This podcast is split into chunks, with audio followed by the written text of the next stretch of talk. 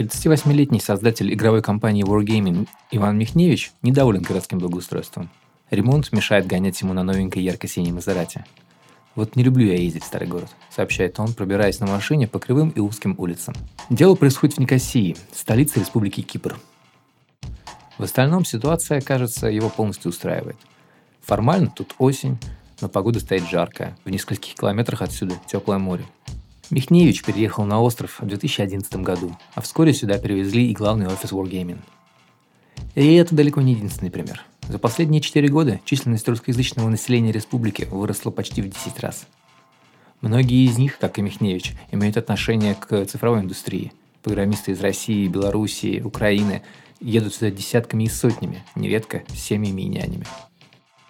IT-компании, конечно, не вытеснили с Кипра финансистов и олигархов офшорной эпохи, но образ жизни ведут гораздо более заметный.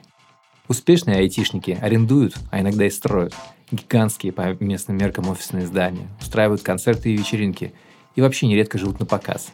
Если Михневич ездит по Никосии на Мазерате, то его коллеги по индустрии рассекают по Лимассолу на Феррари. Это подкаст «Текст недели». Меня зовут Павел Борисов. Сегодня мы вместе с э, специальным корреспондентом «Медузы» Константином Бенюмовым поговорим о том, во что превратился современный Кипр после нашествия русскоязычных айтишников. Привет. Константин для работы над текстом ездил на Кипр и разобрался, как меняется остров под новым влиянием.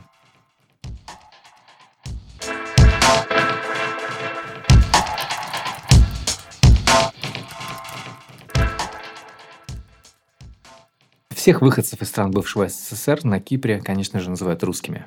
Они начали массово приезжать после распада Союза, и привлекали их не пляжи, а гибкое финансовое законодательство. Ведь до 2013 года Кипр был офшорной зоной, а местные власти активно зазывали иностранных инвесторов и финансистов, обещая им низкие налоги, высокую доходность и доступ к европейским финансовым рынкам. Так Кипр пытался пережить события 1974 года, когда Турция оккупировала северную часть острова. Никосия оказалась разделенной на две части, началась массовая миграция – Фактически, каждый третий киприот стал беженцем. До разделения почти весь ВВП острова приходился на северную часть, которая теперь находится под контролем Турции. Юг был аграрным, а Лимассол, второй сейчас по численности город, вообще представлял собой рыбацкую деревушку, где по дорогам ездили на слах, а не на Феррари.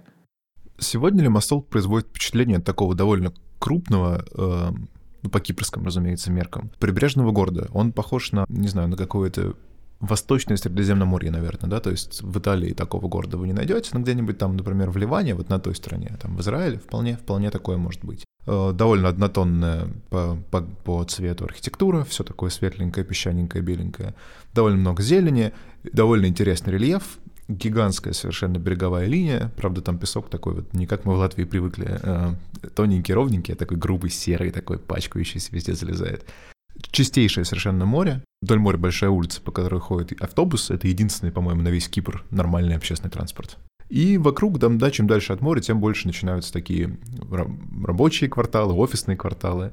Единственное место на Кипре, где пробки есть, где люди гудят, нервничают и так далее. Ну и жара, конечно, чудовищная жара. После разделения острова на две половины в 1975 году республика приняла новое финансовое законодательство, и в страну постепенно потекли иностранные деньги – Началось масштабное строительство новых дорог, жилья, гостиниц. Буквально за 20 лет Кипр превратился в богатое европейское государство с высокодоходной, пусть и не слишком диверсифицированной экономикой. До 80% здешней экономики – это туризм и оказание финансовых и юридических услуг. С начала 90-х Кипр с его льготным налоговым режимом стал крупнейшей площадкой для западных компаний, которые вкладывались в страны бывшего СССР. А вскоре сюда пришли и богатеющие предприниматели из Новой России. Российские бизнесмены, чиновники и политики тысячами регистрировали на Кипре компании и регистрируют до сих пор. Так, к началу 2010-х на Кипре держали деньги, в том числе крупнейшие госкомпании, строившие олимпийские объекты в Сочи. А недавнее расследование Центра по исследованию коррупции и организованной преступности связывало с Кипром бизнесы родственников Николая Токарева, генерал-майора госбезопасности, который некогда служил вместе с Владимиром Путиным в резидентуре в Дрездене. Сейчас он возглавляет корпорацию «Транснефть». В 2013 году разразился кризис. История, если вкратце, была такая. На Кипре действовало несколько довольно крупных банков, которые инвестировали в греческие ценные бумаги. Потом в Греции случился долговой кризис, и Греция потеряла там десятки миллиардов, и вся Европа была в шоке. А Кипр, который вкладывался в эти греческие обесценившиеся бумаги, потерял всего 6. Но поскольку Кипр маленький, то оказалось, что наказать его значительно проще, чем Грецию. Да? То есть то, что Греция, потерявшая там десятки миллиардов, сошло с рук, Кипру с его шестью не сошло с рук совсем. Были очень тяжелые переговоры с Брюсселем. Разумеется, как бы в итоге предоставили кредит э, на спасение экономики, но сказали, что банки ваши мы спасать не будем, делайте что с, ними что хотите. Но в итоге получилось так, что отрезать решили с, с денег, которые хранились на, деп, на депозитах. То есть все вкладчики, которые держали на, в кипрских банках деньги свыше 100 тысяч евро, вот все, что было выше 100 тысяч евро, то у них и отняли. Вот в народе это называется стрижка. Киприотам обычным, да, это, они это не очень почувствовали. Там люди состоятельные, но мало кто держит в, в банках больше 100 тысяч. Все люди, которые делали там какой-то бизнес и держали деньги там, они, конечно, это очень почувствовали. Русскоговорящих на Кипре с кризиса становится все больше и больше. По данным на конец 2015 года, на Кипре, не считая северных территорий, жили почти 850 тысяч человек. И 10% из них – русские или русскоязычные. В одном только Лимассоле сейчас живет 40-50 тысяч выходцев из постсоветских стран. Ну, русские, понятно, что это не только россияне или выходцы из России. Русскими на Кипре, разумеется, называют э, всех русскоговорящих граждан, неважно из какой страны они приехали, из любого бывшего Советского Союза, и как бы рассказывают, я сам такого не, не слышал, но рассказывают, что даже из бывших эм, социалистических республик, которые в СССР не входили, то есть там поляки, чехи, болгары, которые приезжают на Кипр, дескать, тоже используют русский язык как язык международного общения. Главная причина роста русскоязычного населения Кипра – IT-индустрия. Только за 2016 год сюда переехало несколько десятков технологических компаний из России, Украины и Белоруссии – Статистика миграционного управления Кипра подтверждает эту гипотезу. За первые полгода 2016 в Россия стабильно держалась на втором месте по количеству запросов о рабочем визе на жительство. После кризиса власти Кипра ужесточили финансовое законодательство. Теперь это больше не офшорный рай. Зато тут удобные законы для компаний. На первые 17 лет фирмы освобождаются от нескольких налогов, а IT-предприятия и вовсе могут не платить налоги с 80% прибыли. При желании переехавшие на Кипр могут довольно быстро перестать быть иностранцами и получить местные паспорта для себя и для всех членов семьи. Для этого нужно вложить в местную экономику 2 миллиона евро любым способом. От покупки акций кипрских компаний до покупки недвижимости. По оценке The Guardian, за 4 года Кипр привлек таким образом около 4 миллиардов евро. И значительную часть этих денег внесли бизнесмены из Украины и России. Кипр, как известно, входит в Евросоюз, но не входит в Шенгенское соглашение. Там есть большие, разумеется, сложности из-за проблем с Северным Кипром.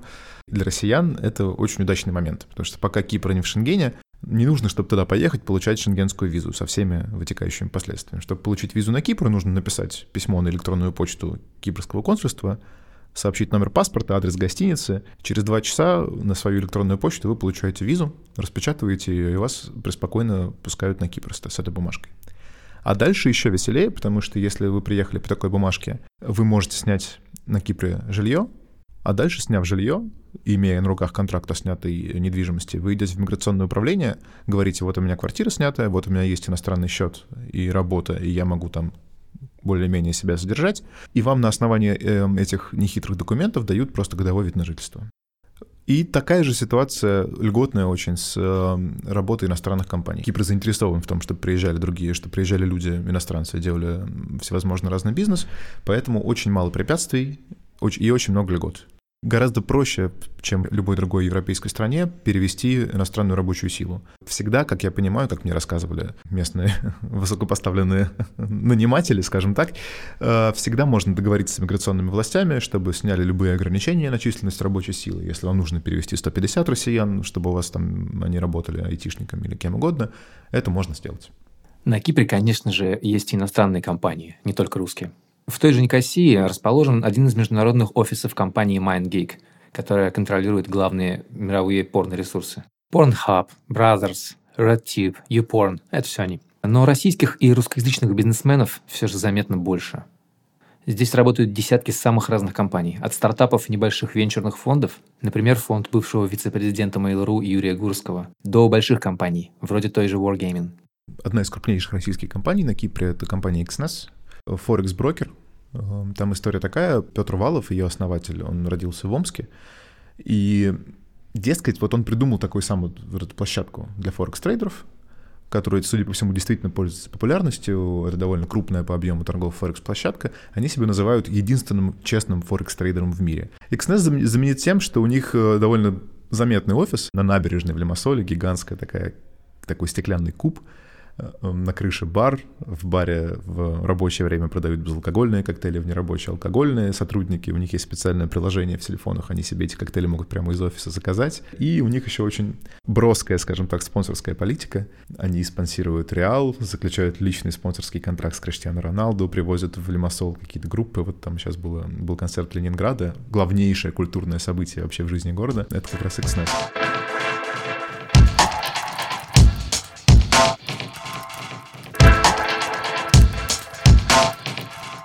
Никосия — это историческая столица Кипра. Она выросла из крепости, которую э, основали, бог знает, кто ее основал, но крепость построили венецианцы. Главная достопримечательность — это вот венецианская стена кирпичная, она в очень неплохом состоянии сейчас находится. Там 11 бастионов, и внутри этой стены город. Так вот, этот город поделен пополам, прямо вот посреди этой крепости проходит граница между Северным Кипром и Республикой Кипр.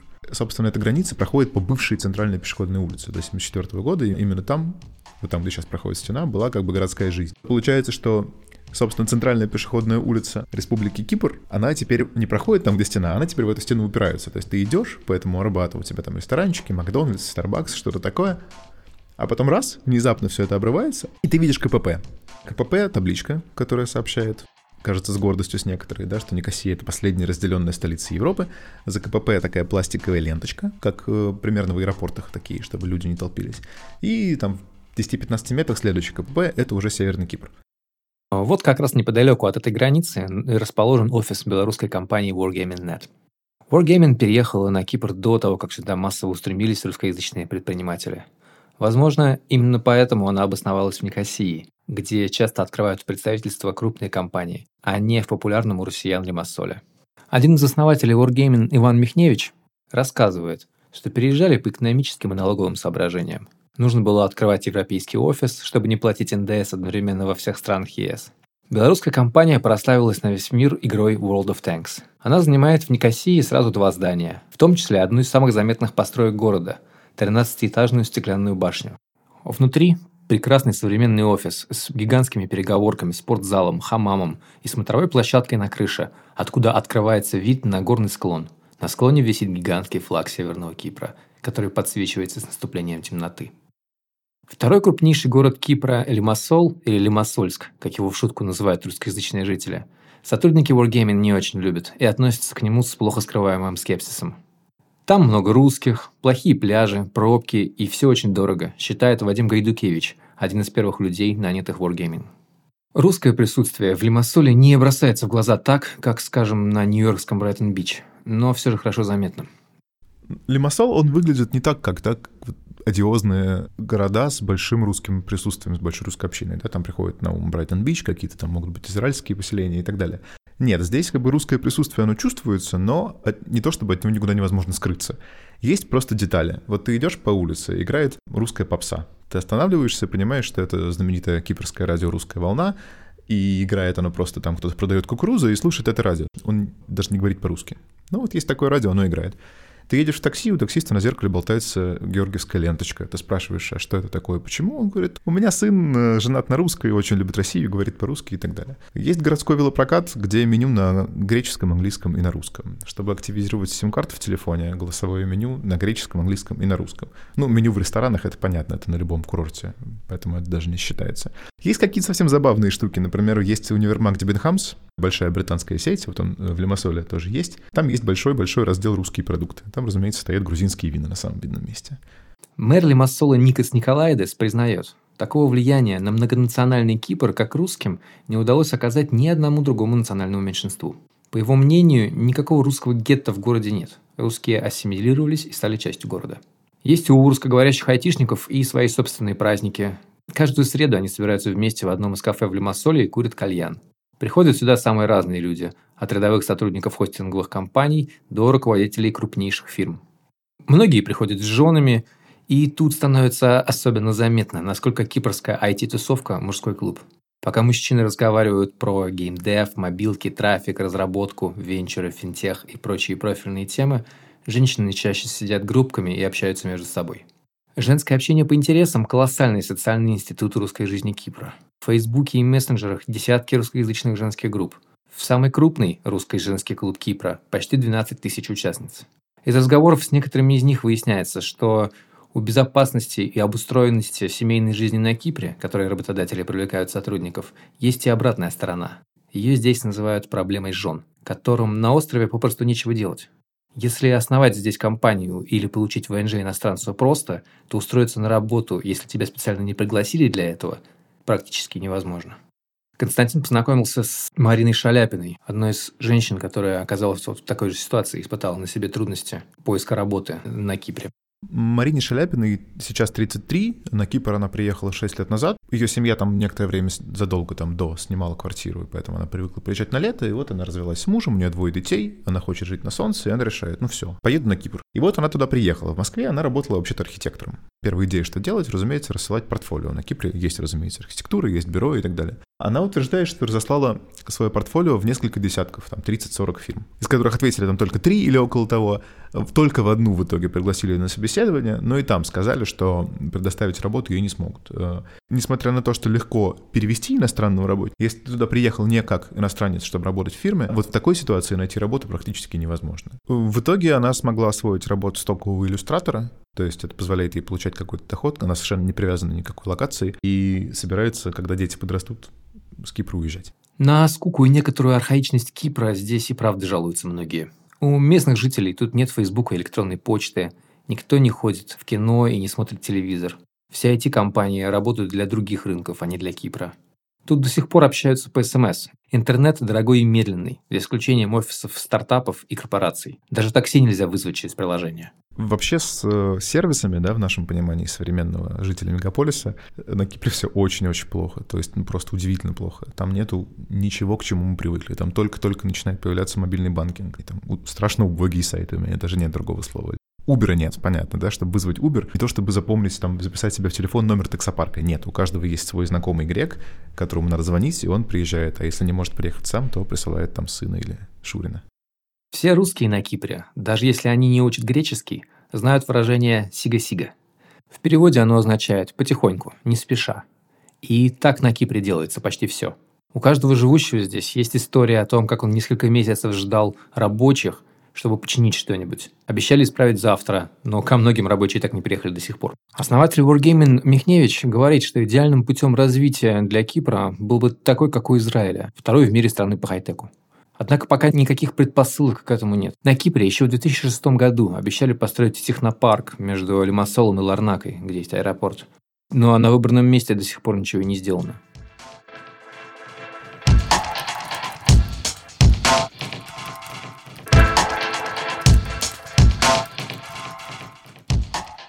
Специфика кипрской жизни такова, что у многих русскоязычных жителей Кипра появляются идеи самого удивительного свойства. Иван Михневич, например, после того, как продал несколько лет назад свою долю Wargaming, подался в политику. Он вице-президент партии Эгополитис, то есть «Я гражданин» в переводе с греческого. Партию, как он утверждает, зарегистрировали в мае этого года. Ее возглавляет владелец лимассольского ресторана «Тарас Бульба» Алексей Волобоев. С московским рестораном «Тарас Бульба» это заведение никак не связано. Михневич отрицает, что его партия исключительно русская. Интересы русского комьюнити ему близки, естественно. Но движение готово услышать всех, говорит он, армян, евреев, ливанцев, кого угодно. По его словам, в политику он пошел из-за ситуации в стране. Даже высшее руководство Кипра признает, что страна превращается в банановую республику.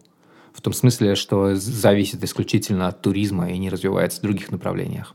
Если пустить дело на самотек, то она превратится окончательно в такую республику, считает он. Из разговоров с местными жителями, как с русскоязычными, так и с киприотами, я понял, что к партии Ягоа Политис относится с, ну, с некоторым недоверием. Эм, мэр Лимассола, в частности, когда мы с ним обсуждали политическое участие русскоязычных вообще в кипрской жизни, как-то так немного сжался и сказал, что у нас демократия. Если есть необходимость появления какого-то движения, то, конечно же, оно появится, мы всем будем рады. Но именно про эту партию он заявил, что как бы, это более-менее пустой звук, да, что никакой реальной политической силы там на самом деле нет. Другие люди уже из русскоязычных тоже мне рассказывали, что это какие-то личные политические там забавы и даже не политические, а просто такой проект от скуки. Там кто-то занимается и так далее. На Кипре живет и основатель анимационной студии Toonbox Павел Мунтян. Его компания придумала YouTube-сериал «Мистер Фриман». Вижу, вижу по вашим слезливым глазам, что вы не забыли старину Фримана.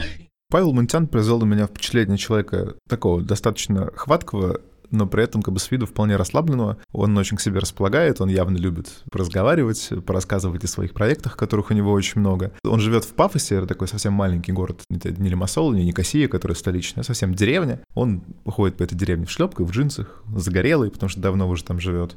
Какие-то татуировки у него там, сережка. Ну, в общем, такой вот Павел Мунтян, он воплощает вот эту культуру. Не столичную, а вот такую прибрежную, ну, не сказать деревенскую, да, но какую-то курортную. Создатель мистера Фримана Мунтян замахивается на более крупные проекты, чем политическая партия. На рабочем столе в его кабинете в офисе Toonbox лежит обтянутый кожей фолиант. Папирусные страницы заполнены текстом на нескольких языках. Один из них, похоже, вымышленный. И рисунками. Причем заполнены от руки тушью и перьями, каллиграфическим почерком. Это Библия Фримана – в ней содержатся все тексты мультфильмов Мунтяна на русском, греческом и латыни, а также песни Фримена, которых нет нигде, кроме этой книги. По словам Мунтяна, он пишет Библию собственноручно уже несколько лет. Она не закончена. Фолиант написан примерно на треть. Мунтян продает ее за 10 миллионов рублей. Эти деньги он собирается потратить на финансирование своего утопического проекта «Фриленд», Freeland — это проект э, электронного государства на основе блокчейна. Идея заключается в том, что человек имеет право сам выбирать государство. Это основная идея. То есть, если человеку нравится набор услуг, который государство ему предоставляет, он согласен быть гражданином этого государства, быть ему лояльным. По словам Павла Мунтина, блокчейн позволяет осуществить открытую демократию впервые в истории, просто выдав каждому гражданину электронного государства по одному голосу в принятии любого решения, как бы соорудив технологию э, голосования и принятия решений.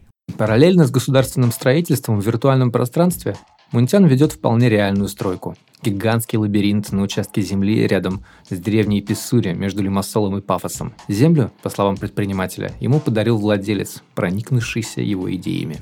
В описании проекта рассказывается, что на участке строится лабиринтный модуль из лабиринта чаши, мужского и женского лабиринтов, магического квадрата планет, шести кострищ в виде геомантического знака и энергетической защитной ограды. Задача всех этих объектов в том, чтобы сделать жизнь лучше. По словам Мунтяна, любой лабиринт приносит положительную энергию. Многие люди считают, говорит он, что лабиринт – это место, где можно заблудиться. Но это не так. Э, лабиринт существует скорее для погружения в свои ощущения. Он позволяет связаться с ноосферой Земли, раскрыть в себе новые таланты, увидеть дополнительные возможности. Закончить строительство лабиринта Мунтян планирует через год-полтора. Связываться с ноосферой можно будет бесплатно.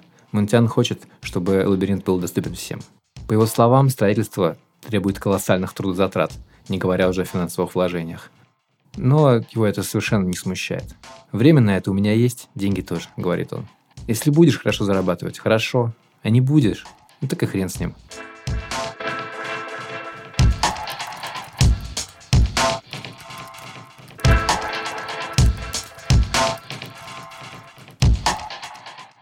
Это был подкаст «Медузы. Текст недели». Слушайте наши подкасты в iTunes, подписывайтесь на них в ваших любимых приложениях на Android э, и обязательно слушайте их на нашем сайте. Теперь это невероятно удобно. До новых встреч!